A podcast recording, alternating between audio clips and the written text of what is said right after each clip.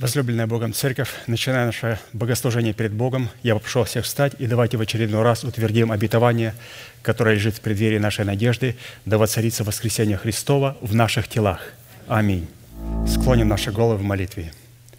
Дорогой Небесный Отец, во имя Иисуса Христа, мы благодарим Тебя за вновь представленную привилегию быть на месте, которое чертила святая десница Твоя для поклонения Твоему святому имени – и ныне позволь наследие Твоему во имя крови завета подняться на высоты для нас недосягаемые и сокрушить всякое бремя и запинающий нас грех.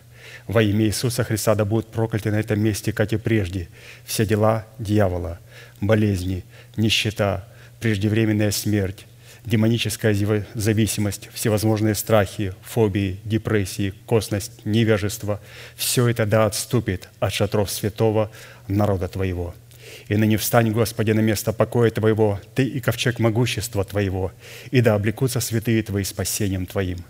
Дай нам больше от Духа Твоего, пропитай нас Духом Твоим святым, позволь нам найти светлое лицо Твое.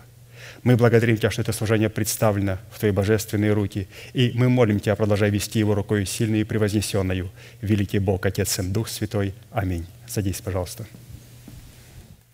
Евангелие от Матфея, глава 5, 45-48 стихи. «Да будете сынами Отца вашего Небесного, ибо Он повелевает солнцу своему восходить над злыми и добрыми, и посылает дождь на праведных и неправедных. И так будьте совершенны, как совершен Отец ваш Небесный». Призванные к совершенству. Именно такое заглавие дал этой мысли наш пастырь, брат Аркадий. Итак, эта обетованная заповедь является наследием святых всех времен, и адресована эта заповедь Христом сугубо своим ученикам. А поэтому люди, не признающие над собой власти человека, посланного Богом, к наследию этой заповеди никакого отношения не имели и навряд ли уже смогут иметь. Мы с вами остановились на назначении праведности Божьей в сердце человека, выраженной в способности обличения своей сущности в святую или же в избирательную любовь. Колоссянам 3, 14, 15. «Более же всего облекитесь в любовь, которая есть совокупность совершенства, и да владычествует в сердцах ваших мир Божий, к которому вы и призваны в одном теле, и будьте дружелюбны». Исходя из данного изречения, владычество мира Божьего – или же праведности Божьей в наших сердцах возможно только при одном условии, если избирательная любовь Бога будет пребывать в наших сердцах, и мы будем облечены в избирательную любовь Бога.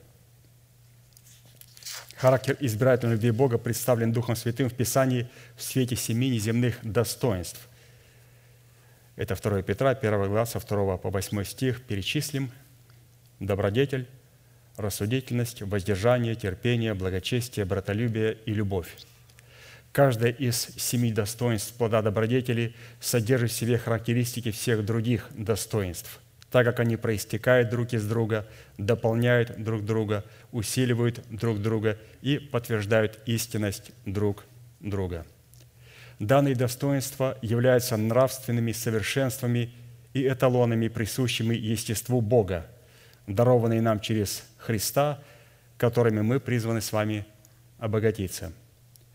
А вот найти, войти в наследование данных достоинств мы можем только через принятие Святого Духа как Господа и Господина нашей жизни и послушанием нашей веры, вере Божьей. И через наследование этих великих драгоценных обетований мы делаемся причастниками божеского естества. Или же мы начинаем отвечать характеристикам Бога – и вот здесь как раз слова Христа «Будьте совершенны, как совершен Отец ваш Небесный» становится из невидимого в видимой сфере. То есть, если Господь, разумеется, увидит эти характеристики в нас. И под добродетелью, все коротко вспомним еще раз, что мы смогли с вами выучить, определить, узнать из тех конспектов, которые мы уже продолжительное время с вами повторяем и читаем, что в первой составляющей добродетели – мы должны были определиться сразу с источником добра. Это дьявол или же это Бог. И как определить, какой мы источник избрали? Бог определяет следующим образом. Имеем ли мы способность найти тесные врата, которые на земле представляет избранная Богом церковь, добродетельная жена, добрая жена, жена невеста Агнца, которая похожа на Христа. И через нахождение этих тесных врат этой церкви Бог говорит, что человек имеет первую составляющую – добродетель, потому что именно там он перейдет ко второму качеству – это рассудительность. Именно там ему объяснят через благовествуемое слово не то, что ты считаешь добром, и не то, что ты считаешь злом, а то, что согласно учению Иисуса Христа, пришедшего в плоти, Бог называет злом, и что Бог называет добром. И несмотря на то, что рассудительность, она проявляется во втором шаге, но все-таки мудрость, мудрость начинается с нахождения церкви.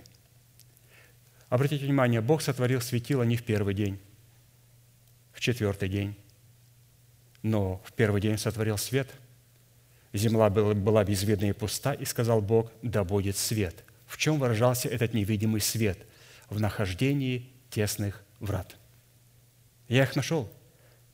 Я благодарен Богу. Но я не знаю, что такое хорошо и что такое плохо. И надо подождать. Мы придем к четвертому дню, когда появится светило больше и меньше, которое будет управлять землей и показывать, что такое добро и что такое зло – и это будет в рассудительности. После того, когда мы услышим, что такое добро и зло в рассудительности, мы делаем следующий шаг, который называется воздержание, где нам говорят, теперь ты должен смотреть на то, что Бог называет добром, и отвергать в своей жизни все то, что Бог называет злом. Нам на помощь приходит четвертое качество терпения. Оно говорит, мы вместе с тобой будем ожидать осуществления ожидаемого, которое находится в невидимой, в видимой сфере. Будем ожидать все то, что Бог называет добром для тебя, и будем ожидать его вместе – Потом подходит благочестие, говорит, а я помогу тебе, чтобы ты продолжал освещаться и не забывал про освящение, думая, что если ты посвятил себя Богу, об освящении можно забыть. Благочестие говорит, я никогда тебе не позволю забыть об освящении, чтобы я могла сохранить твое посвящение.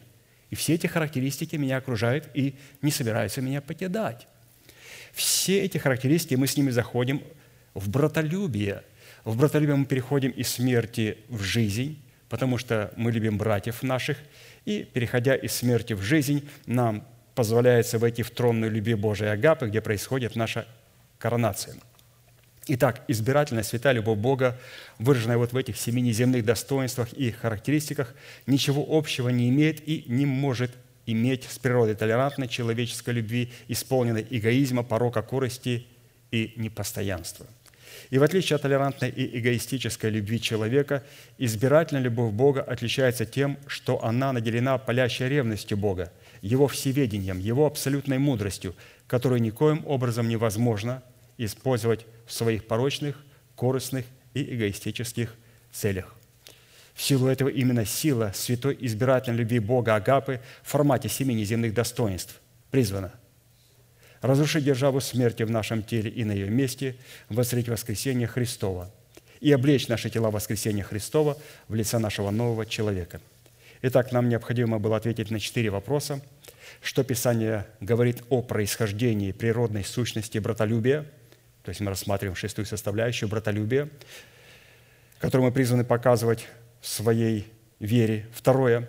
Какое назначение в показании нашей веры призваны выполнять любовь Божия Агапа в атмосфере братолюбия. Третье. Какие условия необходимо выполнять, чтобы получить силу, показывать в своей вере братолюбие. И четвертое. По каким признакам следует испытывать себя на предмет показания в своей вере братолюбия. Итак, вопрос третий. Какие условия необходимо выполнить, чтобы получить способность показывать в своей вере формат любви Божьей, находящийся, находящийся в атмосфере братолюбия – какие условия, сколько это стоит. То есть эти условия, они имеют на себе определенную цену. А, все эти условия сопряжены с определенной ценой, которую необходимо платить. И первая составляющая, с которой встречаются христиане, дети Божии, когда они хотят заплатить по счетам и говорят, а сколько вот на полочке братолюбия, сколько оно стоит? Они говорят, а вот посмотрите, вот, вот, вот возьмите, там сзади написано. И мы переворачиваем, и написано, что первая составляющая условия, дающая способность показывать в вере любовь Божия Агапы в атмосфере братолюбия, является структура порядка Царства Небесного. необходимо признать порядок Божий и увидеть порядок Божий везде. Бог показал свой порядок Божий во всем своем творении. Он показал его в равновесии облаков, в гармонии космических планет, как они взаимодействуют друг с другом. Он показал этот порядок, разумеется, в Церкви Божьей. Он хотел бы видеть этот порядок в Церкви Божьей. Порядок присутствует в поклонении, в прославлении. Порядок Божий существует, каким образом мы должны совлечься с ветхого человека. Порядок Божий существует, каким образом мы должны облечься в нового человека. Порядок Божий существует и в нас. Несмотря на то, что у нас есть дух, душа и тело, в каждом этой инстанции, в каждом этом департаменте должен был наведен полностью божественный порядок. И когда мы наведем в каждом департаменте порядок, потом они начинают взаимодействовать между собой. Если порядка нету, все эти три царя, все эти три департамента будут враждовать вместе друг с другом. И это была первая цена. То есть нам необходимо было определить и заплатить цену вот, порядка Царства Небесного в самих себе. Вторая составляющая условия, на которой мы остановились с вами, дающая право показывать в себе любовь Божию Агапу в атмосфере братолюбия, состоит в способности вести отношения друг с другом в границах завета соли, что на практике означает являть в братолюбии святость. Итак, мы продолжаем читать. Порядок Божий. Следующая цена – показывать в братолюбии святость. Марка 9, 49, 50. «Ибо всякий огнем осолится, и всякая жертва солью осолится. Соль – добрая вещь, но ежели соль не солона будет, чем вы ее поправите? Имейте в себе соль, и мир имейте между собой». То есть интересная фраза, изучение мы знаем, что под словом «осолиться» подразумевается «осветиться», «отделиться». «Осолиться» – это значит «осветиться» и «отделиться». Солью осветиться, после чего мы огнем осветимся. Поэтому фраза «солью осолиться, огнем осолиться», солью мы осветимся, то есть мы сможем сдержать а, вот это, законсервировать смерть в нас, а огнем осолиться – это вот Господь позволит – с шумом не спровергнуть и уничтожить всякую память наличия греха в нашем естестве. Но огня, вот этого осоления посредством огня не будет до тех пор, пока Господь не увидит осоление или же освящение посредством соли. Соль, она сдерживает, огонь уничтожает. Итак, нам необходимо будет ответить на четыре вопроса. Что из себя представляет святость любви Божией, исходящей из атмосферы братолюбия в функциях завета соли? То есть мы концентрируемся на завете соли – есть завет крови, завет соли, и после которого мы приходим в завет покоя. Второе. Назначение. Какое назначение призвано выполнять святость любви Божьей, исходящей из атмосферы братолюбия в функции завета соли?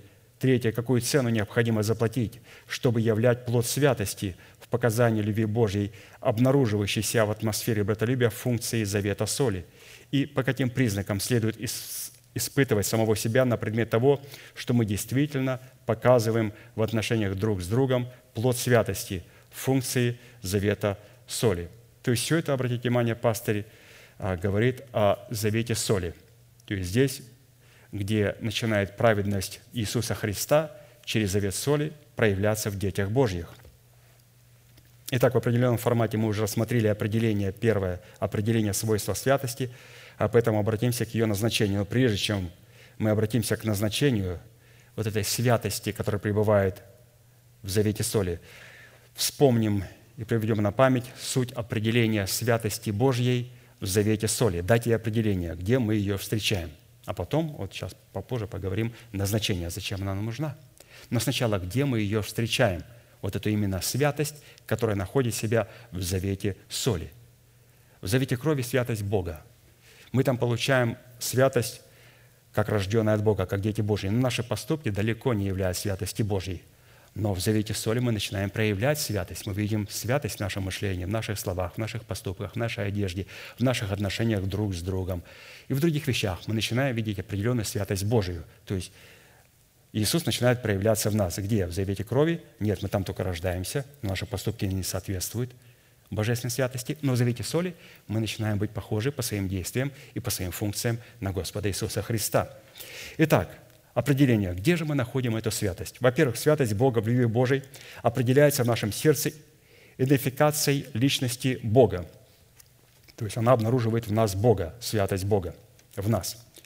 Святость человека в отношениях со святым Богом определяется идентификацией его происхождения от святого семени, слова истины, относящим его к роду святого Бога и делающего его способным освящаться и творить правду. Откровение 22, 11. Неправедный пусть еще делает неправду, нечистый пусть еще сквернится. Праведный да творит правду еще, и святой да освящается еще. И обратите внимание, здесь написано о верующих людях, которые освящаются. Но в чем уником? Вот это постоянно говорит, что неправедный пусть делает неправду. На самом деле человек-то и не знает, что он делает неправду. Извините, пожалуйста, он освящается. Когда Писание говорит нечистый, пусть еще сквернится, он думает, что он праведник, и он творит правду, и он святой, который освящается. Здесь говорится о людях, которые присутствуют в одном и том же собрании. И все думают, что они освящаются. И все думают, что они творят правду. Но почему Бог дает определение одним такое, другим такое – по отношению истины Бог проверяет сразу. Если мы возрождены от святого семени слова истины, от истины, и эта истина пребывает в нас, то это относит нас к роду святому и делает нас способными истина, святая неповрежденная истина, которой мы были возрождены. Если мы в ней сохраняем себя, она позволяет нам творить правду. Но если нахожусь в религиозной среде – и каждый проповедник говорит все то, что ему взбредет в голову, и там нету истины. Один предполагает так, другой предполагает так, и этому положил Дух Святой что-то на сердце, и другому положил Дух Святой что-то на сердце, то эта истина не сможет их сделать способными освещаться и творить правду. То есть мы должны вот определиться вот с этим, что мы произошли и родились от святого слова истины, и посредством этой истины мы творим правду. Второе – где же находится эта святость? Мы начинаем искать ее. Не надо искать фонариком, она светится. Она светится. Вот здесь она светится, мы будем искать. Она светится. Выключаем фонарики, она светится. Ищем. Выключаем везде свет, она светится. Второе. Святость Бога в избирательной любви Божьей определяется в нашем сердце в защите Его суверенных прав от незаконных посягательств нашего интеллекта и нашей плоти. Вот, пожалуйста, святость Бога внутри меня, она защищает Бога от моего интеллекта и от посягательств моей нераспятой души. Как это сделал царь Озия, вошедший в храм, чтобы воскурять благовонное курение на алтаре кадильном, но будучи, не будучи священником, он был поражен проказой. Третье. Святость Бога в избирательной любви Божьей определяется в нашем сердце по превознесенности Бога над всеми богами в Его святости – кто, как Ты, Господи, между богами? Кто, как Ты, величествен святостью, досточтим хвалами, Творец чудес? Святость человека в отношениях с Богом определяется в его отношениях к святой любви Бога. Да не будет у тебя иного Бога, и не поклоняйся Богу чужеземному. То есть то, чтобы Господь превознесен между народами, но для меня звучит постановление, чтобы я не имел нового Бога и не поклонялся чужим богам – то есть эта святость представлена, и теперь эту святость я в отношениях с Богом предлагаю. Четвертое. Святость Бога в избирательной любви Божьей определяется в нашем сердце в наличии неземной природы Его святых законов и Его святых заповедей. То есть святость Божия, когда присутствует и когда она послана к нам, она определяется наличием, присутствием святых законов и святых Его заповедей. Писание так и говорит, закон свят – заповедь свята и праведна и добра, Римлянам 7:12. И теперь необходимо, чтобы начала светиться в нас эта святость. Я знаю, что она добра, совершенно я знаю, что она добра и праведна и свята. Но святость человека в отношениях с Богом определяется в готовности слушать святое Слово в святых законах и в святых заповедях Бога и с готовностью их немедленно исполнения. Луки 8, 18. «Итак наблюдайте, как вы слушаете, Ибо кто имеет, тому дано будет, а кто не имеет, у того отнимется и то, что он думает иметь. Пятое. Продолжаем говорить о том, как определить святость, которая начинает светиться в нас. Даем ее определение. Именно та святость, которая обнаружит себя где? В завете крови? Нет, в завете соли. В завете соли, то есть это та святость, которую мы начинаем обнаруживать и видеть в себе. В завете крови я вижу только кровь Христа, Его святость. И вижу свои несовершенства, и врага, который во много раз сильнее меня. И в ужасе бегу от него, как некогда бежал Израиль. Но в завете соли Господь говорит, начинаем проявлять святость, которую ты видел в завете крови, начинаем его, ты должен соработать со мною. Итак, пятое, где мы соработаем, увидев и дав ей определение. Святость Бога в избирательной любви Божьей определяется в нашем сердце в превозношении правосудия Божия, которое обнаружит себя в явлении правды Бога. Исайя 5, 15, 16. «И преклонится человек, и смирится муж, и глаза гордых поникнут, а Господь Саваоф превознесется в суде, и Бог святый явит святость свою в правде». Ну, прекрасно. Господь явит свою святость в правде, но это записано у Исаии. Как это сделать так, чтобы это было не у Исаии, или же, точнее сказать, не только у Исаии, но также и у меня – Читаем дальше конспект, написано, святость человека в отношениях с Богом определяется в проявлении преклонения и смирения перед волей Бога. Иакова 4:10. «Смиритесь перед Господом, и вознесет вас».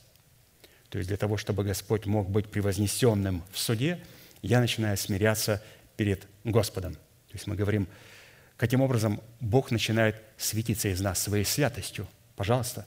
Он говорит, я Бог святой, я должен быть превознесен в суде. Господи, как это сделать, чтобы оно в завете соли начало светиться из меня? Он говорит, смирись передо мною и превознеси меня в правосудии и суде, и придет время, когда и я вознесу тебя. Шестое. Даем определение святости Божией, как она начинает светиться и нас в завете соли. Святость Бога в избирательной Божьей определяется в нашем сердце в руководящем свете, отделяющем свет от тьмы.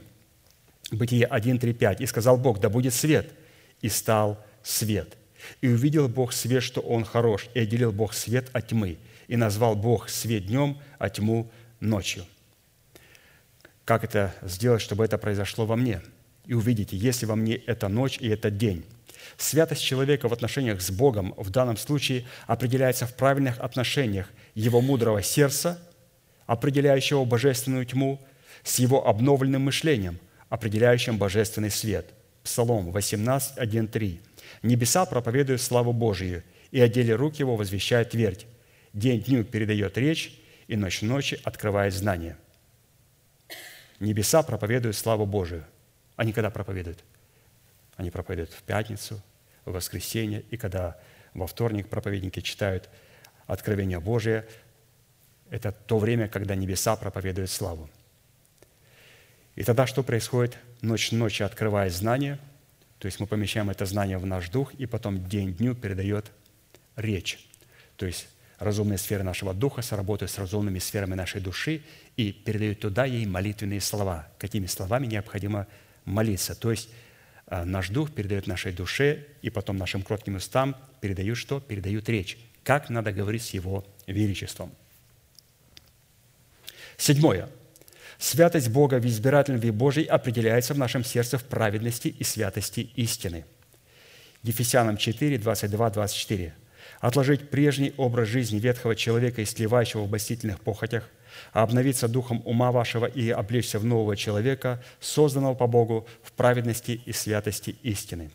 Святость человека в отношениях с Богом определяется в проявлении непорочности перед очами Бога. Второзаконие 23, 14, то есть подтверждение. Каким образом мы соработаем а, вот, для того, чтобы не спровергнуть ветхого человека, обновить свое мышление и облечься в нового человека – Ибо Господь Бог твой ходит среди стана твоего, чтобы избавлять тебя и предавать врагов твоих в руки твои.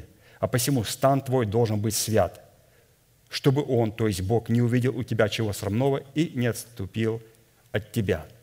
То есть для этого необходимо, для того, чтобы мы сработали а, с истиной Божьей. Почему? Потому что, как здесь написал апостол, о том, что мы будем облекаться в нового человека, и новый человек создан по Богу – или же сформирован по Богу. Как? В праведности, святости, истины. То есть истина о правде, истина о святости – эта истина, она образует, она формирует, она чеканит, она мудрость, которая устрояет нашего внутреннего человека. Когда мы заходим в скини, что мы находим? Некоторые вещи вылиты. То есть была сделана определенная форма, и эти вещи выливали из золота, заливая определенную форму. Другие вещи нельзя было заливать. Их надо было бить молотом для того, чтобы придать им божественную форму. Одни вещи заливаются, другие вещи бьются молотком или же бьются молотом. Таким образом формируется образ Христа. И именно это то слово, через которое мы слышим, благовествуемое слово, именно оно формирует нас. Мы либо отливаем себя в это слово, либо это слово чеканит нас. Обязательно вот эти две вещи, и чеканка, и отлив. Когда отливает, очень приятно. Дали форму, отлилась, какая гладенькая, какая прекрасная, все блестит. И вдруг начинает молот чеканить, придавать ей другие формы, придавать ей более совершенные формы. И здесь это слово нам становится больно. И это очень хорошо, святые. То есть Бог, мы находим очень много чеканки в скинии. То есть Бог художник, и мы должны уже ну, согласиться с тем, а, каким образом Он хочет сработать.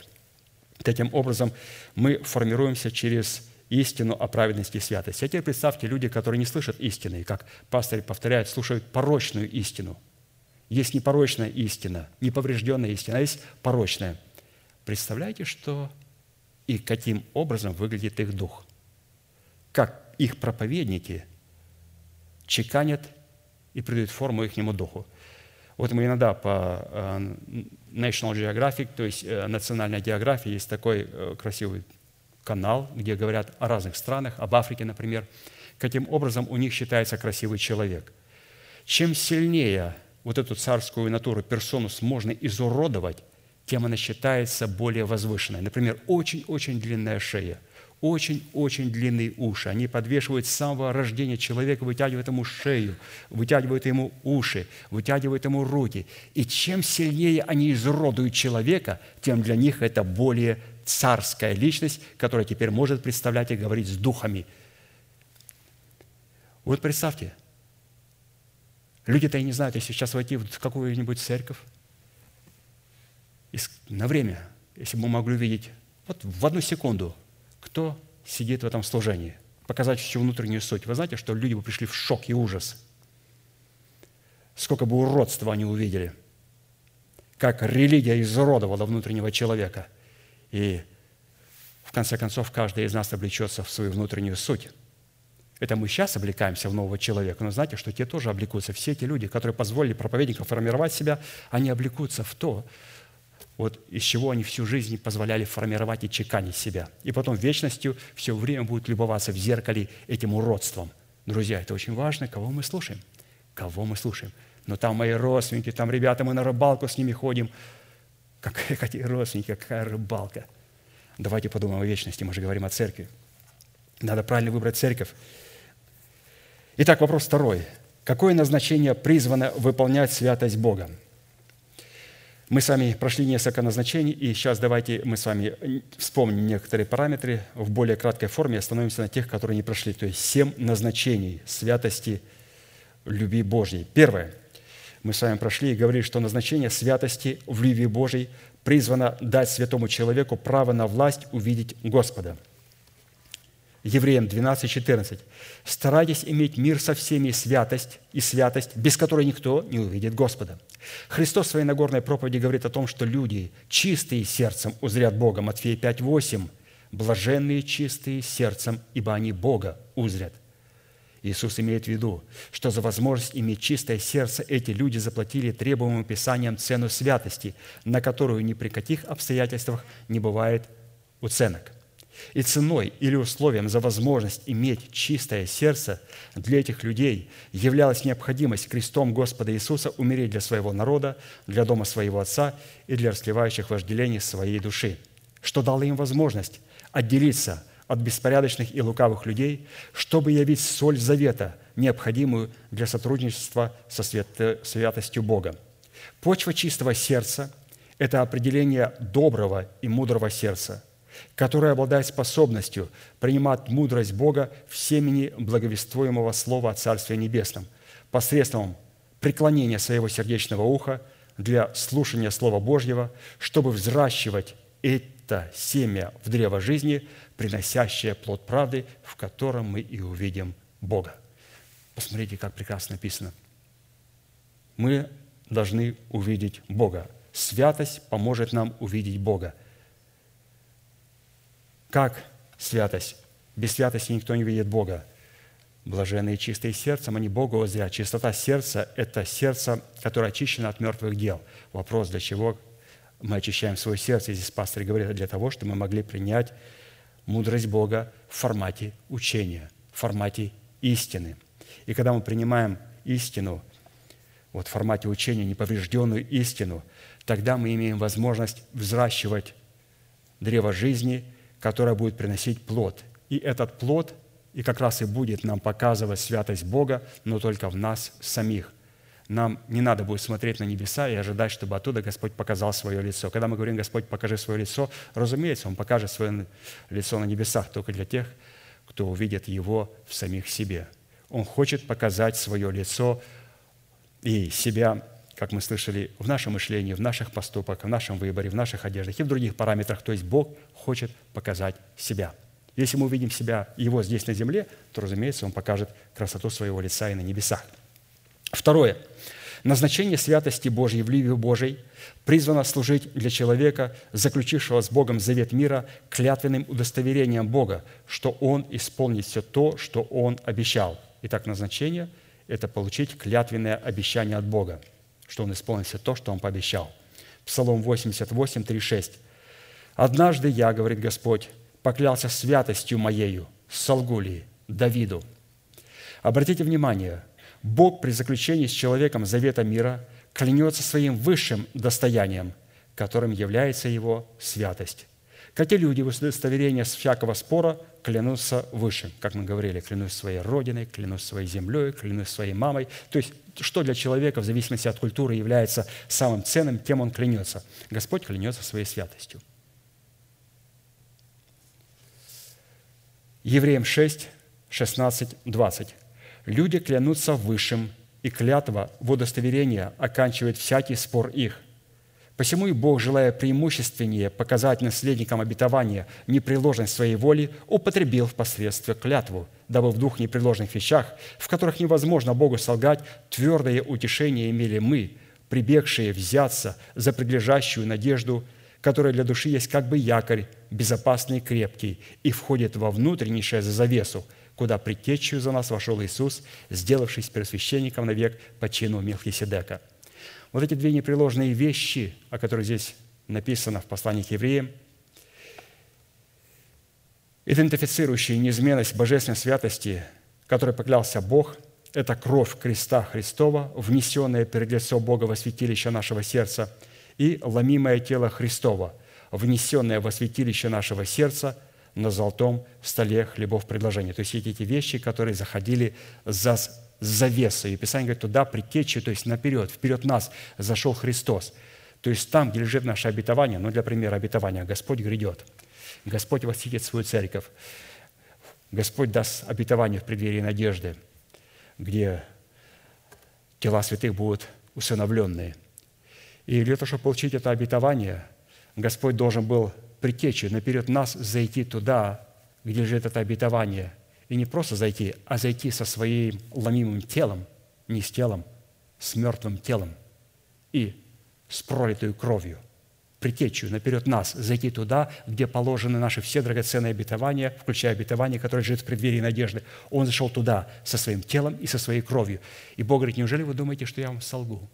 Неужели вы думаете, что я солгу? Чем я еще могу вам поклясться? То, что я сказал в слове, что я исполню, если человек будет работать, сработать со мной, вот с моей святостью. Конечно же, ничем. А чем еще можно еще клясться? Вот Бог клялся своей святостью в формате крови и плоти Сына Божьего.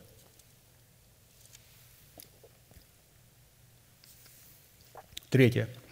Назначение святости в любви Божией призвано – наделить нас правом на власть, воздавать славу и честь и благодарение сидящему на престоле. Откровение 4, 8, 11. И каждый, и каждое из четырех животных имело по шести крыл вокруг, а внутри они исполнены очей. И ни днем, ни ночью не имеет покоя, взывая «Свят, свят, свят Господь Бог Вседержитель, который есть который был, есть и грядет. И когда животные воздают славу и честь и благодарение сидящему на престоле, живущему в веки веков, тогда 24 старца падают перед сидящим на престоле и поклоняются живущему во веки веков и полагают венцы свои перед престолом, говоря, «Достоин Ты, Господи, принять славу и честь и силу, ибо Ты сотворил все, и все по Твоей воле существует и сотворено». Итак, для нас представлен образ четырех животных и 24 старцев. Давайте посмотрим и увидим этот образ в себе. Очень важно, потому что если мы говорим о святости, которая является где? В завете соли, мы должны увидеть функции 24 старцев и четырех животных. Итак, в образе 24 старцев в нас показана власть мудрости в вынесении приговора справедливого суда – который наделен избранный Богом остаток в лице жены невесты Агнца. В то время как в образе четырех херувимов, четырех животных показана сила, сила, если там была показана власть мудрости в вынесении приговора, то четыре животные показывают собой силу, которая наделена жена невеста Агнца, чтобы приводить в исполнение приговор суда, вынесенный 24 старцами. Не имея в себе соли, в достоинстве святости – обуславливающий святую любовь Бога, мы никогда не сможем дать Богу основания наделить нас полномочиями своей святости, как для вынесения приговора суда нечестивым беззаконным человеком и падшим ангелам, так и для приведения этого приговора в исполнение. То есть мы видим о том, что эти функции должны пребывать в нас. И, разумеется, прежде чем в будущем вот приводить этот суд – в исполнение и выносить этот приговор, нам необходимо эти функции задействовать сегодня, вынесение суда. Если старцы являются законодательной властью, то четыре животные являются исполнительной властью, полный божественный порядок. Если законодательная власть, старцы говорят, ты не имеешь права иметь общение с нечестивыми, беззаконными людьми. А мне говорят, слушай, такая сделка срывается. Встреться, а? подпиши контракт, попейте кофеек, и, ну, сделка-то неплохая. Тогда приходят на силу четыре животные, которые дают силу приводить то, что сделали старцы, то есть законодательная инстанция. Они говорят, ты не пойдешь туда, ты должен уклоняться от общения с этими людьми, и Бог тебе найдет возможность как благословить другим образом.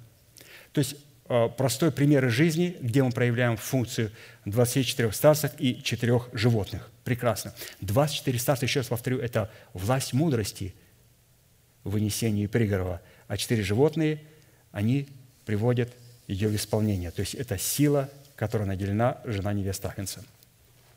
Четвертое. Составляющая в назначении святости, свойства святости в отношениях с Богом и друг с другом призвана давать Богу основания ходить среди своего народа, чтобы отделять нас полномочиями своей святости от иноземных народов.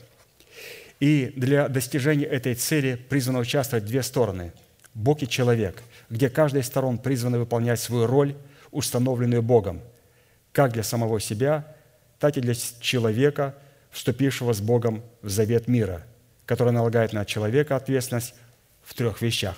Итак, какая ответственность налагается на нас в трех вещах, для того, чтобы Бог мог проявлять дальше святость? Первое. Стан наш должен быть свят, чтобы Бог не увидел у нас ничего срамного и не оставил бы нас, отступив от нас. Второе. Нам необходимо соблюдать субботы Господни, чтобы таким образом утверждать завет мира, в который мы вступили с Богом. И третье. Нам необходимо чтить святилища святого Бога десятинными приношениями в соответствовании требований Его уставов. И давайте приведем а, два примера, нам предлагается привести, где именно Бог говорит о том, что я буду ходить среди стана. Бог ходит там, где есть святость. И вот именно мы сейчас прочитаем, что эти три составляющие, они будут присутствовать в этих местах. И во всех этих местах, в двух местах, будет говориться о том, что Господь будет ходить среди нас, среди стана, когда есть эти составляющие – Второзаконие 23, 9, 14. «Когда пойдешь в поход против врагов твоих, берегись всего худого. Если у тебя будет кто нечист от случившегося ему ночью, то он должен выйти вон из стана и не входить в стан. А при наступлении вечера должен омыть тело свое водою. А по захождении солнца может войти в стан. Место должно быть у тебя вне стана, куда ты или же куда тебе выходить. Кроме оружия твоего должна быть у тебя и лопатка – и когда будешь садиться вне стана, выкопай ей э, яму и опять зарой ее, испражнение твое. Ибо Господь твой ходит среди стана твоего». Конечно же, если он ходит среди стана, никто не хочет наступать на то, что зарывается за станом. У Бога есть чувство юмора, вы меня удивляет. Он, оказывается, и у нас такими же чувствами наделил. Кто хочет наступать на это? Мы иногда идем и наступаем. Собачка пробежала, а хозяин ее не хотел нагнуться, и как они это делают с большим удовольствием, собрать это все в пакетик, и важно завязать на узелок и вести, размахивать. Такой позор. Я вообще удивляюсь. Ужас. Что такое?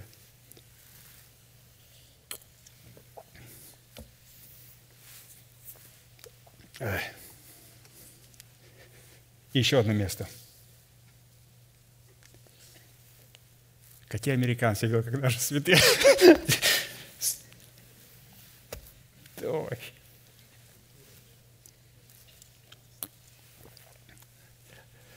святые.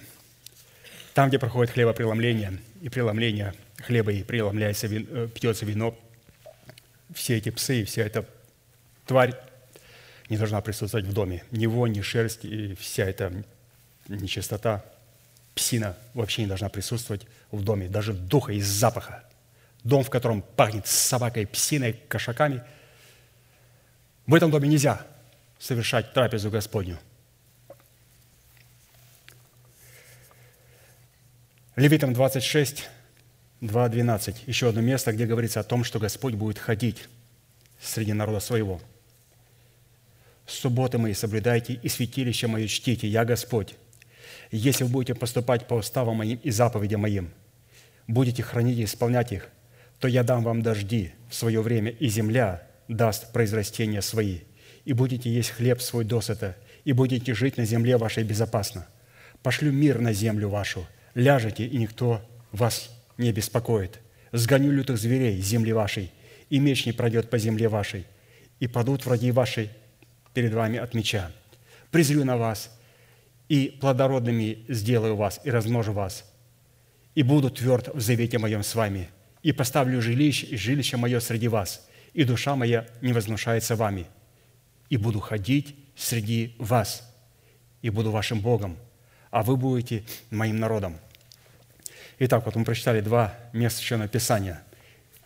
Чем является образ нашего стана – Образом нашего стана является наше собрание, которое следует не оставлять, чтобы иметь возможность очищать себя от всякого греха и восстанавливать свои нарушенные отношения с Богом. Итак, первое требование. Их было три. Давайте очень коротко прочитаем их. Первое требование, чтобы Бог не увидел в нас ничего срамного и не, оставил бы нас, отступив от нас, состоит в том, чтобы омывать тело свою водою вне стана, остучившегося ночью, и закапывать свои испражнения – интеллекта в землю, дабы Бог не увидел наши испражнения и не отступил бы от нас. В образе закона все, что исходит из тела человека, является нечистотой, включая пот и другие истечения. По случившимся ночью, которая рассматривалась в образе закона скверной, следует рассматривать наши слова, которые исходят из источника лжи. Под образом испражнений, которые необходимо было закапывать в землю – имеющиеся при себе лопатки, следует рассматривать любое, на наш взгляд, доброе дело, но которое исходит из побуждений плоти. Место, избираемое вне стана для омовения чистоты и для закапывания испражнений, это образ Голгофы, на которой Сын Божий был распят за наши грехи. То есть Он вышел за стан и вне стана взял всю эту мерзость и все наши грехи, и всю эту скверну вне стана. И это очень важное требование – Поэтому иногда святые говорят, слушайте, а представляете, сколько там у них за станом, там же может вообще опасно было ходить. Да не, они постоянно двигались по пустыне. И они занимали очень большую территорию, и постоянно, постоянно Господь их двигал по пустыне, поэтому там не надо особо переживать, как они там вообще могли жить. Они постоянно двигались, двигались по всей пустыне. Очень большая была большая площадь, и они постоянно двигались. Поэтому с гигиеной у них там все было нормально – Второе требование состоит в том, чтобы соблюдать субботы Господни, дабы таким образом утверждать завет мира, который мы заключили с Богом при жертве Его Сына. Чтить субботы Господни, чтить, в чем она выражается, это не зажигать в своих жилищах свет и не делать никакой работы. И вот пастор пояснил вот в воскресенье, что не зажигать в жилище свой свет – это не прибегать а, к своему интеллекту или же к разумным возможностям, которые не прошли через смерть, и не делать никакой работы – это то есть не просто э, не делать работы, которая исходит из плоти, а, во-первых, поверить, что всю работу сделал Господь. Он сделал всю работу. Наша работа – это не работа, а это соработа. Мы соработаем с Его трудом, с Его работой. Работать – это значит, я работаю вне зависимости от Него. Обратите внимание, все то, что пастор предлагает, он все предлагает через формат со-работы. То есть не делать никакой работы, но мы призваны со-работать. Он сделал всю работу, и теперь наша вера со работает с ним. Когда человек работает, не сработав с верой Божией, он пытается почувствовать себя праведным, святым, чистым и так далее, но у него ничего не получается. Необходимо со-работать. И третье требование состоит в том, чтобы светить святилище своего Бога в лице своего собрания десятинными приношениями в соответствовании требований Его уставов. Именно исполнение этих трех требований, возведенных в неукоснительный и неизменный закон Бога – является с нашей стороны плодом святости, без которой никто из нас не сможет увидеть Господа или же наследовать спасение. И, разумеется, там была определенная награда. Если у нас будут соблюдаться вот эти три постановления, первое – это Господь наш будет ходить среди нашего стана, чтобы избавлять нас и предавать врагов наших в руки наши. Второе – Бог даст дожди нашей земле в свое время, и земля наша даст нам произрастения свои – Третье. Бог даст нам возможность и способность есть хлеб свой досыта в своем служении и жить на нашей земле безопасно. Четвертое. Бог пошлет мир на землю нашу, мы ляжем спать, и никто нас не потревожит, так как Он сгонит лютых зверей земли нашей, меч не пройдет по ней, и падут враги наши перед нами от меча нашего. Пятое. Бог презрит на нас и плодородными сделает нас и размножит нас. Шестое. Бог будет тверд в завете своем с нами и поставит жилище свое среди нас, и душа его не возгнушается нами. И седьмое. Бог будет ходить среди нас и будет нашим Богом, а мы будем Его народом. Посмотрите, как много Бог предлагает. И Он просто сказал, что вот, вот сделай вот эти три вещи, соблюдай их, яви святость. И сколько много благословений Господь дает. Намного больше, чем мы сделали для Него – Просто сопоставить невозможно, насколько больше Он дает. Хорошо, пятая составляющая в назначении святости, свойств святости в отношениях с Богом и друг с другом призвана обнаруживать в нашем сердце непокорность Богу, о, в нашем сердце обнаруживать непокорность. Ни в каком. О, мы там иногда говорим, какой, смотри, какой непослушный человек. Святость Бога призвана обнаружить в моем сердце непокорность Богу. Иногда это надо делать, обнаруживать обязательно посредством святости Божией который будет выражаться в нашей непокорности делегированной власти Бога в наших собраниях.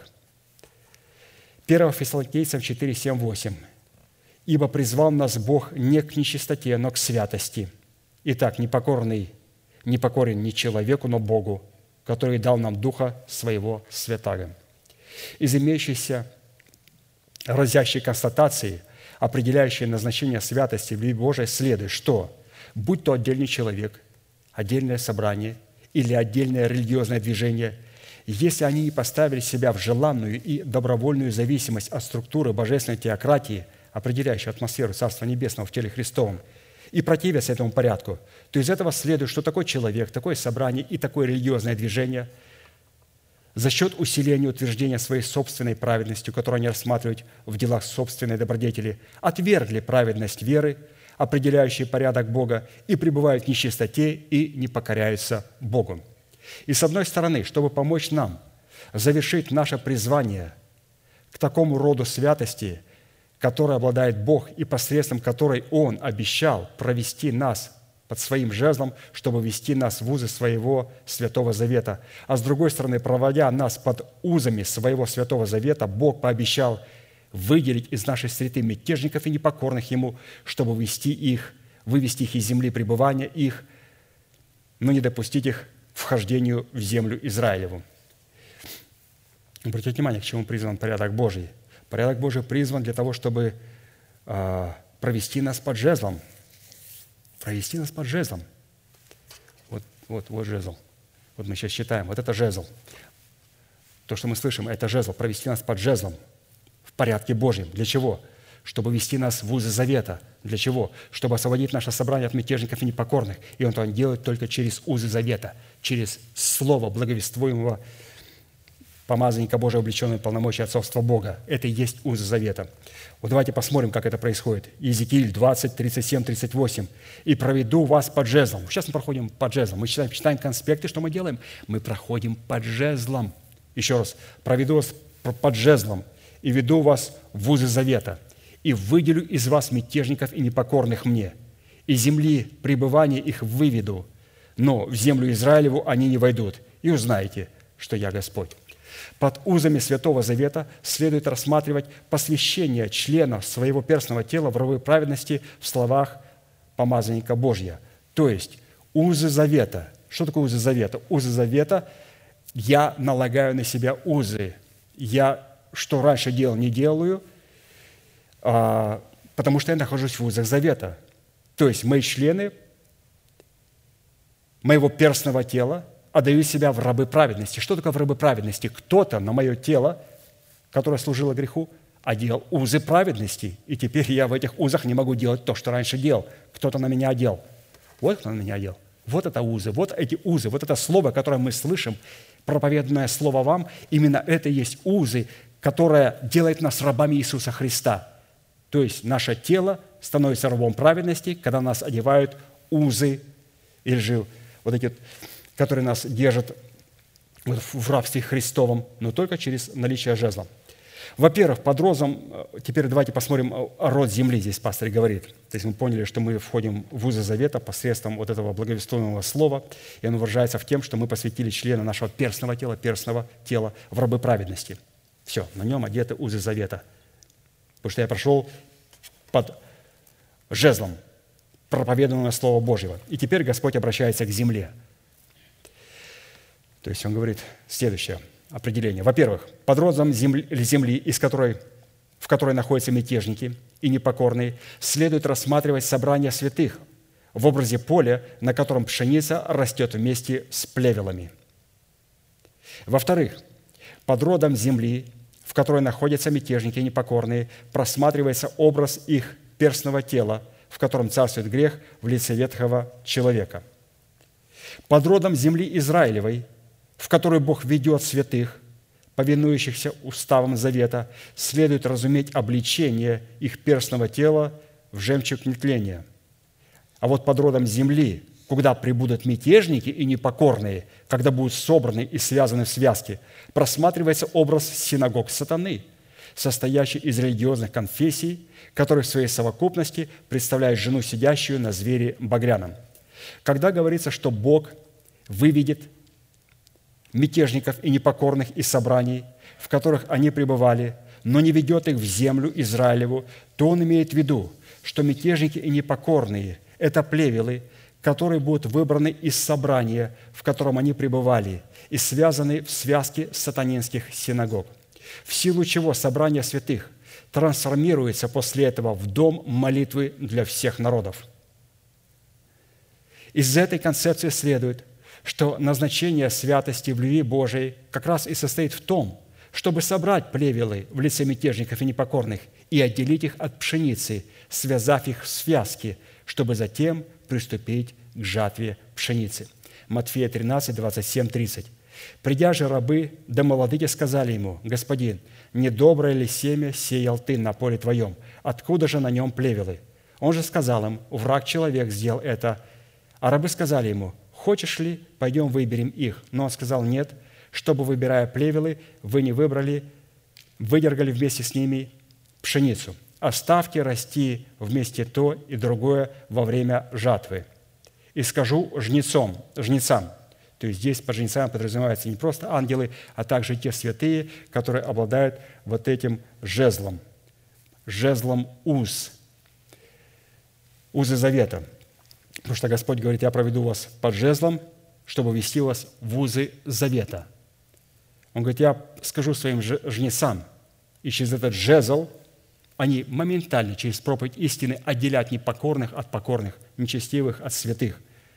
Скажу жнецам моим, говорится о посланниках Божьих и об ангелах Божьих, соберите прежде плевелы и свяжите их в связки через вашу проповедь, чтобы сжечь их, а пшеницу уберите в житницу мою – это к чему призваны помазанники Божии.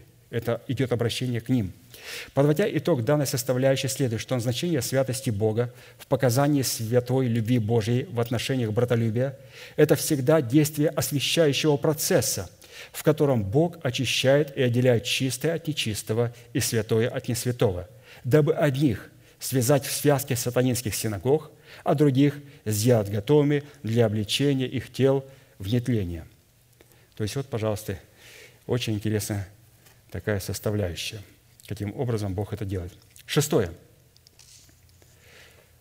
Составляющая в назначении свойства святости в отношениях с Богом и друг с другом призвана служить гарантией нашего спасения вместе с нашим домом. 1 Тимофея 2, 13, 15. «Ибо прежде создан Адам, а потом Ева. И не Адам прещен, но жена, прельстившись, впала в преступление. И, как пастор сказал, она потеряла простоту Христову. То есть она потеряла свойства голубицы. А как написано о голубице? Она пребывает в ущелье скалы под кровом утеса. И когда вот она вышла из-под покрова и начала а, вести диалог с врагом, то, разумеется, выйдя из-под покрова Божьего, потом дьявол, ему только надо узнать одно, что вы вышли из-под покрова Божьего. И потом будет в лицо говорить Еве, Бог лжет, Он говорит неправду. Он знает, что когда ты вкусишь от этого дерева, ты станешь как Он. И у нее открылись глаза. Она посмотрела на дерево, посмотрела, что оно приятное для пищи, приятное для глаз, оно дает знания, и взяла и ела. Почему дьявол так резко, через несколько секунд перешел на грубый разговор и стал порочить Бога? Он понимает духовные принципы святые. Как только человек выходит из-под покрова утеса, можно говорить ему напрямую ложь на человека, на вашего отца, и вы будете соглашаться с этим.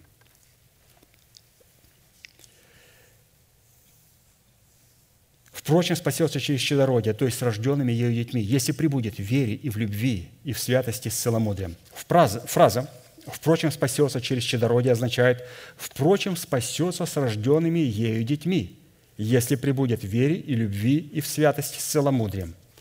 Именно соль завета, обнаруживающая себя в плоде святости, возводит нашу веру в достоинство праведности, которая, в свою очередь, обнаруживает себя в достоинстве целомудрия – то есть здесь такое ударение сделано на целомудрие. Что такое целомудрие? Которым должны обладать все дети Божии, которые держат обетование, спасешь что ты и весь твой дом. Это важная составляющая. Целомудрие. Целомудрие – это благоразумие, сдержанность, обузданность языка, здравый смысл, рассудительность Христова, воздержание Христова, скромность, верность, явленная в терпении Христовом, повиновение Богу в словах Его посланника, благоговение, почтение, стыдливость. При этом, говоря о свойстве стыдливости, речь идет не о комплексе, а о благородной и благочестивой стыдливости, которая не позволяет человеку сделать что-либо постыдное в своих смыслах, в своих словах и в своих поступках, и также в своих одеяниях. Тимофея 2, 1, 8. «Ты же говори то, что сообразно здравым учением, чтобы старцы твои были бдительны, степенны, целомудренны, Обычно говорят, это целомудрие, здесь обычно смотрят на молодых людей. Уникально. Ну-ка прочитаю, может, я ошибся. Чтобы старцы, чтобы старцы были бдительны, степенны, целомудренны. Старцы были целомудренны. В здравой вере, в любви, в терпении, чтобы старицы также одевались прилично – старицы одевались прилично, святым, и не были клеветницы. Не прообращались пьянству, учили добру, чтобы вразумляли молодых любить мужей, любить детей, быть целомудренными. Сколько говорится о целомудрии? Уже три раза. Чистыми, попечительными о доме, добрыми, покорными своим мужьям – да не порицается Слово Божье. Юношей также увещевать, быть целомудренными, во всем показывая все образец добрых дел, в учительстве чистоту, степенность, неповрежденность, слово здравое, неукоризненное, чтобы противник был посрамлен, не имея ничего сказать о нас худого. Исходя из вышесказанного, чтобы в кооперации взращенного нами плода святости со святостью Бога дать Богу основание отделить нас от сынов погибели, чтобы мы могли наследовать спасение со своими детьми посредством нашего пребывания в вере и в любви и в святости с целомудрием, необходимо через наставление вере позволить истине Слова и силе Святого Духа крестом Господа Иисуса отделить нас от нашего народа, от дома нашего Отца и от расливающих вожделений нашей души, которые в своей совокупности являются нашим генетическим наследием, переданным нам через суетное семя наших отцов по плоти. 1 Петра 1, 18, 25. «Знай, что нетленным серебром или золотом искуплены вы от суетной жизни – преданные вам от отцов, но драгоценную кровью Христа, как непорочного и чистого агнца, предназначенного еще прежде создания мира, но явившегося в последние времена для вас, уверовавших через Него в Бога, который воскресил Его из мертвых и дал Ему славу, чтобы вы имели веру и упование на Бога, послушанием истине, через Духа очистив души ваши к нелицемерному братолюбию. Постоянно любите друг друга от чистого сердца, как возрожденные не от тленного семени, но от нетленного, от Слова Божьего, живаго, пребывающего вовек. При этом судить о спасении своего дома в лице рожденных нами детей следует не по отношению наших детей к истине, а по принятию нами информации, содержащейся в вере Божьей, кем является для нашего дома Бог во Христе Иисусе, что сделал для нашего дома Бог во Христе Иисусе, и кем приходит в наш дом – Бога, для Бога во Христе Иисусе. Хочу еще раз прочитать эту фразу, святые. Уникально. Все родители. У нас родительское собрание сегодня. Здесь присутствуют мамы, папы и будущие мамы и папы. То есть все родители. Мы часто слышим об обетовании «спасешься ты и весь твой дом». Как надо судить о нем? Потому что вам могут сказать, если когда-то у вас будут дети или у вас есть дети, а где твоя дочь? Ты, наверное, плохо держишь обетование «спасешься ты и весь твой дом». Послушайте, как здесь прекрасно написано. При этом судить о спасении своего дома в лице рожденных нами детей следует не по отношению наших детей к истине. Они могут находиться в отдалении. И отец, который ждал сына, он продолжал держать это обетование. И он не исходил о наличии этого обетования, о его смерти, обетовании или жизни по отношению его сына к истине. Он знал, что сын ушел – Сын ушел. Но как он держал обетование? И Бог, интересно очень, когда мы держим спасение наших детей, он не исходит от наших детей и их отношения к истине. Об этом чуть попозже он будет исходить. Поэтому мы не судим не по нашим детям и их отношениям к истине, а по принятой нами информации. Нами информация. Обетование «Спасешь, что ты твой дом» исходит, как мы приняли информацию – содержащейся верой Божьим, кем является для нашего дома Бог во Христе Иисусе, что сделал для нашего дома Бог во Христе Иисусе и кем приходится наш дом для Бога во Христе Иисусе. То есть вот эти вот молитвенные слова, это как раз то слово, говорят, скажи, пожалуйста, ну как, как держать обетование, спасешь ты и весь твой дом – Кем является для моего дома, для нашего дома Бог во, Христе, Бог во Христе Иисусе? Что сделал для моего дома Бог во Христе Иисусе? И кем приходится мой дом для Бога во Христе Иисусе? Вот так вот надо держать обетование. И не надо отчаиваться, когда мы не видим, что наши дети а, не держатся истине, как бы мы этого хотели. Наш приказ – держать это обетование и называть несуществующее в физическом мире, как уже существующее в духовном мире, но только через исповедание, когда мы правильно помещаем свой дом во Христа Иисуса – это значит держать обетование, спасешься ты и весь твой дом. Подводя итог данной составляющей, в кооперации нашей святости со святостью Бога в атмосфере братолюбия следует, если мы через наставление вере не будем отделены святостью Бога, содержащейся в крови креста Христова от гибельного семени, унаследованного нами от суетной жизни отцов, то это будет означать лишь одно, что мы не, что мы не взрастили плод святости для кооперации со святостью Бога. В силу этого – наши имена будут изглажены из книги жизни, и мы будем вместе с нашими детьми, и мы вместе с нашими детьми утратим спасение. То есть, обратите внимание, необходимо соработать со святостью Бога, которая находится в крови Иисуса Христа. Мне это очень понравилось. Это предложение мне очень понравилось. И теперь, если меня спросят, скажи, пожалуйста, как держать обетование? Как держать это обетование? Как ты молишься? Я говорю, надо молиться о том, а, вот, кем приходится наш дом во Христе Иисусе, что сделал для моего дома Бог во Христе Иисусе, и как надо помещать себя во Христа Иисуса и свой дом. То есть постоянно делать это через исповедание. Хорошо. А седьмая составляющая в назначении святости, свой святости в отношениях с Богом и друг с другом, она призвана в последние дни привести ополчение Гога в землю Израилеву, чтобы явить над ним святость Господню в исполнении приговора суда за то, что он вознамерился свести свои счеты с землей Израилевой. Уникально. Вот сейчас же враг слушает. Он говорит, вы что, вы хотите сказать, что Бог меня приведет в Армагеддон, где я буду убивать евреев, чтобы там свести со мной счеты? Да, Бог приведет Антихриста в Армагеддон, в долину Израиль, в долину Иосафата, где он будет убивать евреев. Но это Бог туда его привел. И он говорит, я приведу его там, чтобы над ними видеть всю свою святость и все свое негодование. Вот в эту часть он не верит, Антихрист. А Бог, когда Он делает, Он сразу одним выстрелом убивает две птички.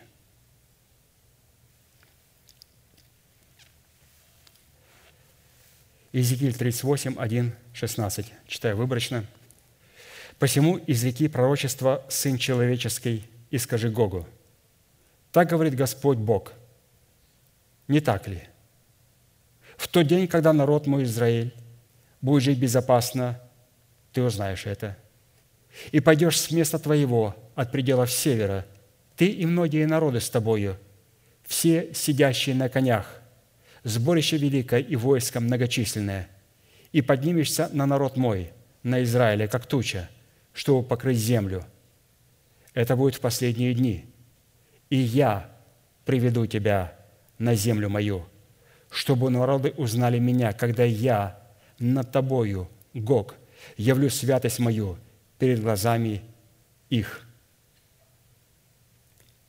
Демонический князь, присвоивший себе имя Гога, одного из княжеских сыновей Рувима, патриарха, под властью которого находится Мешех и Фувал, олицетворяет собою языческую, богопротивную мировую державу под названием Евросоюз, образ бывшей Римской империи, убытность, которой распяли Христа – если мы говорим о географии, где находится физической географии, совершит суд на горах Израилевых. Именно туда он говорит, я приведу тебя на горы Израилевы, которые до этого были опустошены.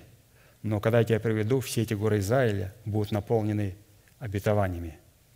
Совершить суд на горах Израилевых – это лишить врага достоинства через клятвенные обетования, сокрытые в нашем сердце – в достоинстве наших сыновей. Псалом 126, 3, 5, потому что под горами подразумевается обетование. Он говорит, я приведу тебя, Гог, и все твое войско на горы мои, на опустошенные горы. Но к тому времени, когда ты придешь, все эти обетования будут восхищены святыми.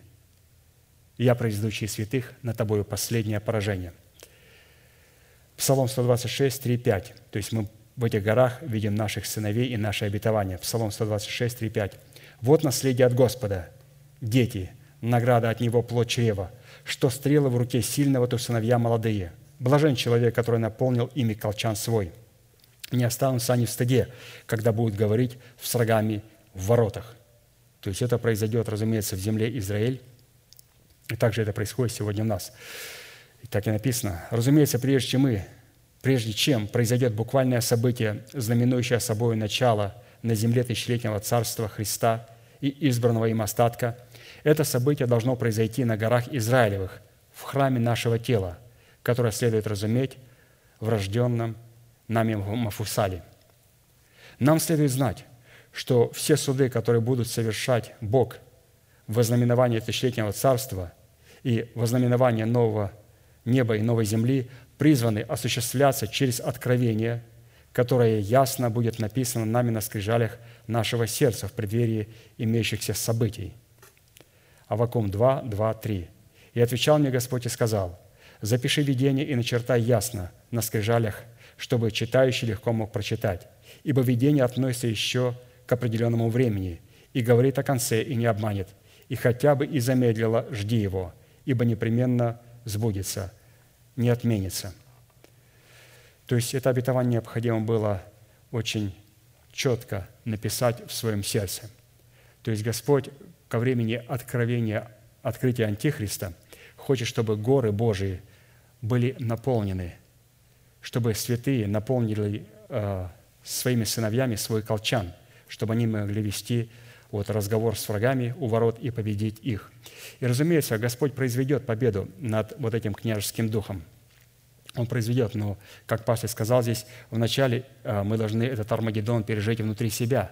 Эта победа должна произойти внутри нас. Обязательно Армагеддон должен произойти внутри нас. И когда он произойдет внутри нас, потом Бог вместе со Христом и через таких святых произведет окончательное э, поражение Антихриста и его войска уже в будущем – и мне запомнилось, когда пастор говорил о Гедеоне, открывая в нем суть нашего сокровенного внутреннего человека, и он показал там одну часть, что когда Гедеон вострубил трубою и разрушил жертвенник, и к нему собрался Израиль, то враги, то есть мадиантяне, жители Востока, амалькитяне, они собрались сразу в долину Израиль. Долина Израиль – это Армагеддон. Дьявол понимает. Вы получили откровение такого обетования. Ему не нужен бой – Ему нужна война. И это будет последний окончательный бой. И этот окончательный бой сразу призывает нас в долину Израиль. Долина Израиль обозначает Бог явит свою святость. Или же долина, в которой пребывает соль святости. Они нас сразу, как, как правильно будет? Да, Израиль. Бог засеет солью. То есть вот это значение, вот эта земля Израиль, или же долина Израиль, Бог засеет солью, то есть Бог явит свою святость. То есть это говорит о том, что а, враг а, понимает, он нас сразу идет на святость. Говорит, хорошо, хочешь воевать, последняя битва с святостью Божьей. И он представляет, думая, что нас там выиграть. И э, пастор показал вот эту долину Израиль, и он очень интересно раскрыл. В этой долине было много поражений и было много побед. Когда Иисус с нами пришел, Он одержал а, потрясающую победу в долине Израиль. Девора – и Враак одержали потрясающую победу в долине Израиль. Она называлась долиной Иосафата, когда долину Израиля, Армагеддонскую долину, окружил враг, и Иосафат поставил священников, и они начали благодарить Бога и воспевать Богу, и Господь произведел великую победу с небес в долине Израиль. Дьявол знает, что там произошло два сильнейших поражения. Первое поражение – там был убит Саул. То есть эта долина Израиль дана для того, чтобы убить. И это э, происходит, святые. Поэтому мы должны понимать, что э, нам вот необходимо, прежде чем нас туда вызовут на долину Израиль, чтобы Саул все-таки умер, чтобы эта субстанция разумной сферы души прошла через смерть, потому что Саул пал в долине Израиль, то есть место, засеянное солью. И также второй – это был благочестивый царь Озия, который понадеялся Иоси, который понадеялся на свои достоинства – на то, что он сделал для Бога, и перестал смотреть на корень, что для него сделал Бог, и перестал говорить и благодарить Бога за то, что сделал Бог, кем он является во Христе, что сделал для него Бог, и кем он приходится для Бога. Он посмотрел свои дела. И когда Нихао, фараон, шел на войну, которую Бог послал Израиля его, и вышел этот благочестивый царь, и Нихао сказал, «Меня твой Бог послал, отойди, пожалуйста». И он говорит, «Как мой Бог может говорить с тобою? Посмотри на мои достижения, что я сделал для Бога. И как только он перевел свой взгляд, благочестивый царь, с корня, что сделал для него Бог, и на свои достижения, его так легко убили, и он умер в долине Израиль. И поэтому враг знает, что он сможет, разумеется, он побеждал благочестивых. Как только он понял, что мы приняли это обетование, он говорит, там падали благочестивые, не только Саул, благочестивые люди, которые сделали столько для Бога, и они там пали – у него нет другого шанса. Долина Израиль. Но мы там победили. Мы там победили во Христе Иисусе. поэтому, когда Господь придет со своей армией, с церковью первенцев сам и с нами, то, разумеется, Он придет с теми, кто уже победили в этой долине Израиль. И насколько надо быть, а, ну, не иметь мудрости, чтобы выступать против той армии, Христос, когда грядет со своей армией, которая уже победила в этой долине Израиль сокрушительной победой, полной победой. Но он надеется, что все-таки он победит. Хорошо, святые, будем благодарить Бога за то слово, которое мы слышали, и прославлять Его святое лицо. Аминь. Будьте благословенны.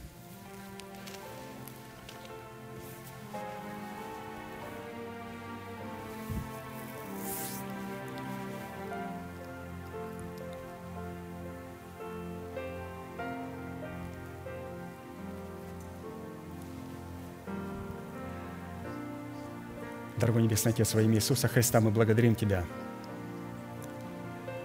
за великую привилегию находиться на месте, которое очертил десница Твоя для поклонения Твоему святому имени. Мы благодарим Тебя, Господь, за то, что можем находиться на этом месте благодаря Твоей милости. И Ты сказал, Господь, что милость и истина встретятся. Правда и мир облобзается. И Ты дашь благо для земли нашей, и она произрастит плод воскресения. Для того, чтобы Господь, наша земля, наше тело могло произвести плод воскресения, мы молим Тебя, Господь, чтобы Ты позволил истине, пребывающей в нашем сердце, встретиться, Господь, с Твоей милостью, которая пребывает в Твоем лице на небесах. Мы принимаем, Господь, Твою истину в формате благовествуемого слова для того, чтобы то оправдание, которое мы получили в залог, через истину Твоего Слова могло быть погружено в смерть Господа Иисуса Христа, и мы могли получить по милости Твоей – праведность Твою или же святость, которую мы можем явить в завете соли. Мы благодарим Тебя, Господь, за Твою истину, и мы молим Тебя, Господь, чтобы истина неповрежденного Слова Божьего могла встретиться с Твоей милостью.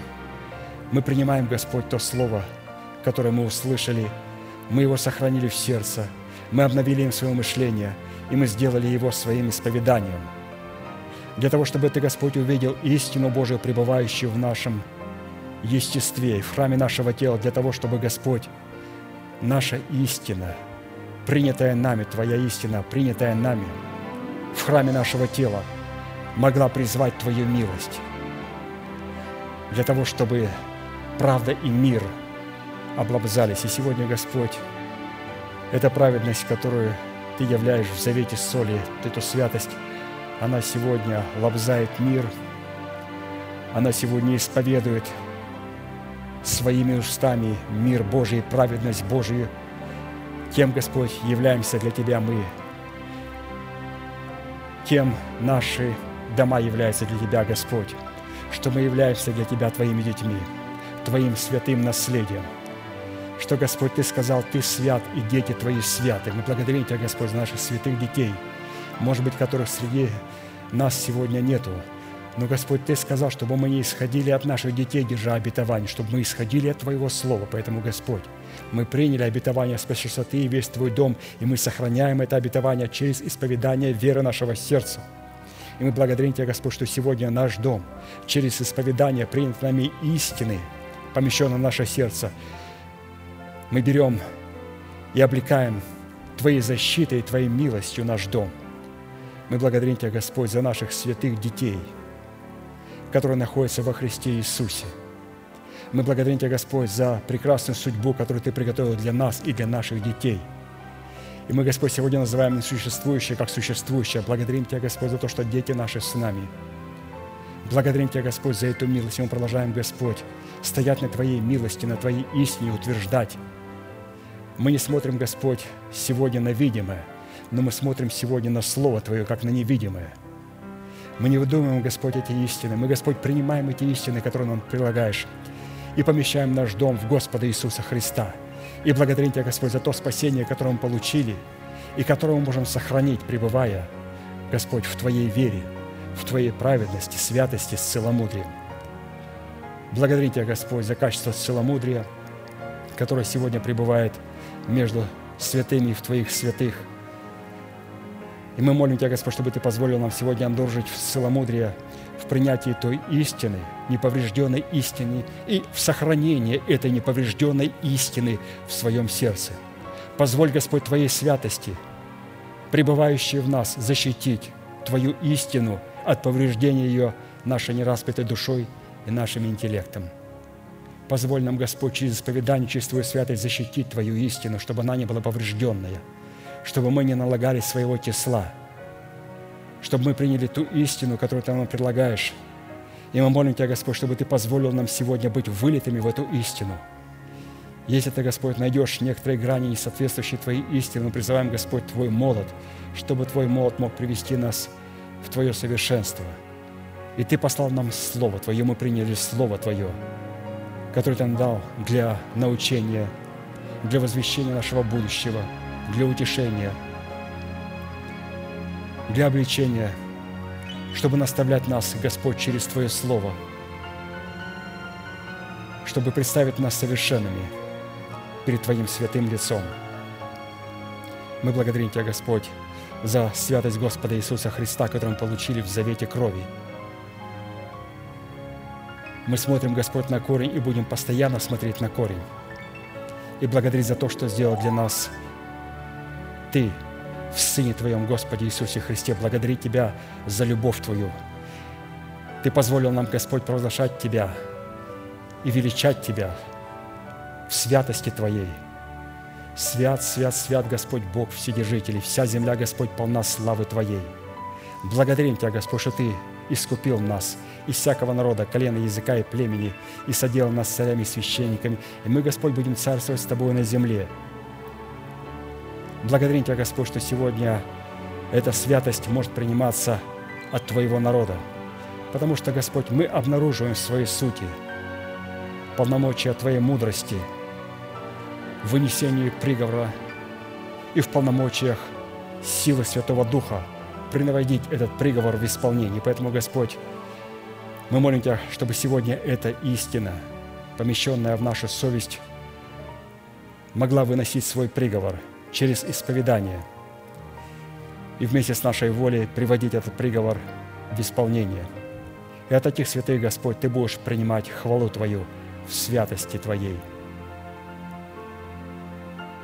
мы благодарим Тебя, Господь, что Ты позволил нам успокоиться в Твоей субботе. Мы хотим, Господь, чтобы Ты ходил в храме нашего тела, чтобы Ты ходил в нашем стане. И поэтому позволь нам, Господь, приготовить, как наше тело, этот храм. Тади, Господь, то место, где мы собираемся, и то место, которое чертила десница Твоя, для того, чтобы Ты ходить мог в стане нашем – и мы отказываемся, Господь, полагаться на свой интеллект. Мы отказываемся, Господь, полагаться на свою плоть, на свои человеческие возможности.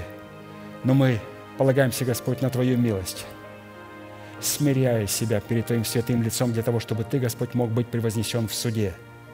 И если Ты, Господь, будешь превознесен в суде, в храме нашего тела, Ты сказал, Господь, что когда придет время – ты вознесешь и нас. И мы ожидаем, Господь, этого момента. И сегодня, Господь, мы превозносим Тебя в храме нашего тела, смиряясь, Господь, перед Тобою, трепеща, Господь, перед Твоим Словом, принимая Твое Слово и наклоняя свое ухо перед слушанием Твоего Слова. Тем самым мы, Господь, превозносим Тебя в Твоей правде и в Твоем суде. И мы молим Тебя, Господь, чтобы Ты утвердил – чтобы ты мог утвердить свой завет в этой последней седмине. А для этого, Господь, Ты позволил нам пройти под жезлом благовествуемого Слова. И когда, Господь, Церковь Твоя прошла под жезлом благовествуемого Слова истины Божьей, Ты отделил святых Твоих от непокорных и мятежных людей. Благодарим Тебя, Господь, за полномочия и за власть Слова Божьего, которая может отделять святых от несвятых, нечистых от чистых. Выяви, Господь, выяви, Господь, в естестве каждого, выяви, Господь, во мне, если ты увидишь во мне, Господь, какую-то непокорность и какой-то мятеж, если ты увидишь какое-то несогласие в моем мыслях с тем словом, которое, Господь, мы слышим, мы молим Тебя, Господь, я молю Тебя с избранным Твоим остатком, для того, чтобы Ты провел нас под жезлом Твоих уст – и вел у нас в вузы завета, чтобы наше смертное тленное тело, прежде чем будет облеченное в воскресение Христова, могло быть облеченное в вузы завета и стать рабом праведности. Благодарим Тебя, Господь, что мы становимся рабами праведности только тогда, когда Ты нас проводишь через узы благовествуемого Слова. Ты позволяешь нам, Господь, пройти под жезлом, под жезлом благовествуемого Слова. И это Слово, Господь, одевает на наше тленное тело, перстное, в котором пребывает еще закон греха и смерти, и полагают узы, и заключают в узы ту субстанцию, которая не соответствует, Господь, Твоей святости. Мы молим Тебя, Господь, чтобы соль Твоя явила святость свою и сдержала врага от его побед, заключила врага. И мы молим Тебя, Господь, дай нам победу вместе с Духом Святым. Мы благодарим Тебя, Отец, за Духа Твоего Святого, который Ты послал к нам, для того, чтобы Он подкреплял нас в немощах наших, когда мы увидим того врага, который находится в нас, чтобы Он подкреплял нас в немощах наших и ходатайствовал за нас воздыханиями неизреченными. Но это Он сделает только тогда, когда мы, Господь, примем истину Твоего Слова и увидим, кто мы есть во Христе и кто мы есть вне Христа – и увидим истинного врага внутри себя и начнем воздыхать воздыханиями неизреченными, тогда и Дух Святой будет подкреплять нас, воздыхая вместе с нами и вместе с ангелами Божьими. И когда ты услышишь воздыхание святых Твоих, Духа Святого и Твоей твари, Твоих ангелов Божьих, тогда, Господь, Твое обетование придет в силу, и Ты исполнишь его. Благодарим Тебя. Благодарим Тебя за Твой Дух Святой, который сегодня пришел в церковь Твою, для того, чтобы среди званных найти избранных, найти тех, кто раз, разделит одну судьбу со Христом на Его престоле. И Ты поместил нас, Господь, сегодня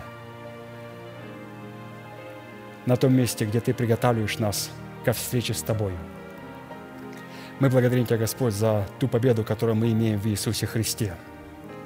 Мы молим Тебя, Господь, чтобы сегодня Ты нам позволил пробиться и напиться из колодца Вифлеемского. Мы благодарим Тебя, что Ты дал нам этот колодец Вифлеемский, в котором Ты заключил свои откровения начальствующего учения. И Ты дал нам также силу, когда наш сокровенный человек захочет напиться – Твоим откровением, Твоим обетованием из того колодца, в котором сегодня находится это обетование, то мы готовы пробиться через долину Рифаимов, где находится самый отборный отряд нераспятой души. Мы пробьемся, Господь, через него, для того, чтобы почерпнуть из этого колодца откровения Божие, принести их нашему сокровенному человеку Давиду, чтобы он во славу Божию вылил их через исповедание на наше тело, на нашу землю – чтобы Твое воскресение, Господь, могло воцариться в наших телах. А для этого, Господь, мы пробиваемся через долину Рифаимов, в которой мы теряем свою душу, и где наша разумная сфера души, которая не прошла через смерть, умирает, Господь, и смиряется перед Твоей святостью. Позволь нам, Господь, сегодня в долине Израиль одержать полную победу над нашим врагом. Для того, чтобы, Господь, когда придет время – произвести тебе твой суд писанный над князем,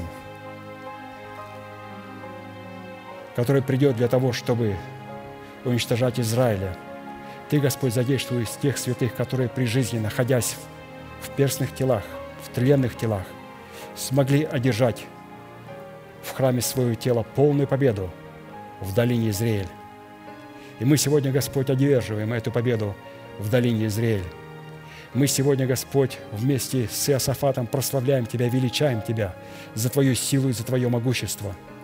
И мы молим Тебя, Господь, чтобы Ты соработал с нами, и мы, Господь, будем соработать с Тобой. Мы отказываемся делать, Господь, какую-либо работу, но мы хотим соработать вместе с Тобою и соработать с Твоей святостью. Поэтому, Господь, да зальешь Ты свое негодование, допустишь Ты свои стрелы, допустишь Ты, Господь, свои молнии – против нашего врага сильного. Мы молим Тебя, Господь, чтобы потряслась земля поколебалась Вселенная. Мы молим Тебя, Господь, чтобы Ты услышал нашу молитву и наклонил свои небеса, и сошел и восел на Херувимов и полетел, чтобы Ты простер руку свою к нам и извлек нас из вод многих и поставил нас на пространном месте в воскресении Христовом. Мы благодарим Тебя за это великое упование, за эту великую надежду, которая пребывает в нас. Мы истинно познали, Господь, что Ты отвечаешь помазаннику Твоему со святых Твоих небес. И мы молим Тебя, Господь, чтобы Ты продолжал орошать нас Твоим откровением, орошать нас, Господь, Твоим поздним дождем, который приготовит нас для принесения плода, от которого прославишься Ты, Отец наш Небесный – а поэтому мы готовы и приготавливаем себя, как иссохшая земля, чтобы принять этот поздний дождь и произвести тот плод, долгожданный плод, в котором, Господь, мы увидим Тебя и в котором мы прославим Тебя, как Твои дети. Да будет благословенно имя Твое, наш великий Бог, Отец и Дух Святой. Аминь. Отче наш, сущий на небесах, да святится имя Твое, да придет царствие Твое, да будет воля Твоя и на земле, как и на небе. Хлеб наш насущный подавай нам на каждый день, и прости нам долги наши, как и мы прощаем должникам нашим. И не веди нас в искушение, но избавь нас от лукавого, ибо Твое есть царство и сила и слава во веки. Аминь. И закончим нашей неизменной манифестацией – могущему же соблюсти нас от падения и поставить пред славою Своею непорочными в радости, единому, премудрому Богу, Спасителю нашему, через Иисуса Христа, Господа нашего, слава и величие, сила и власть прежде всех веков, ныне и во все веки. Аминь.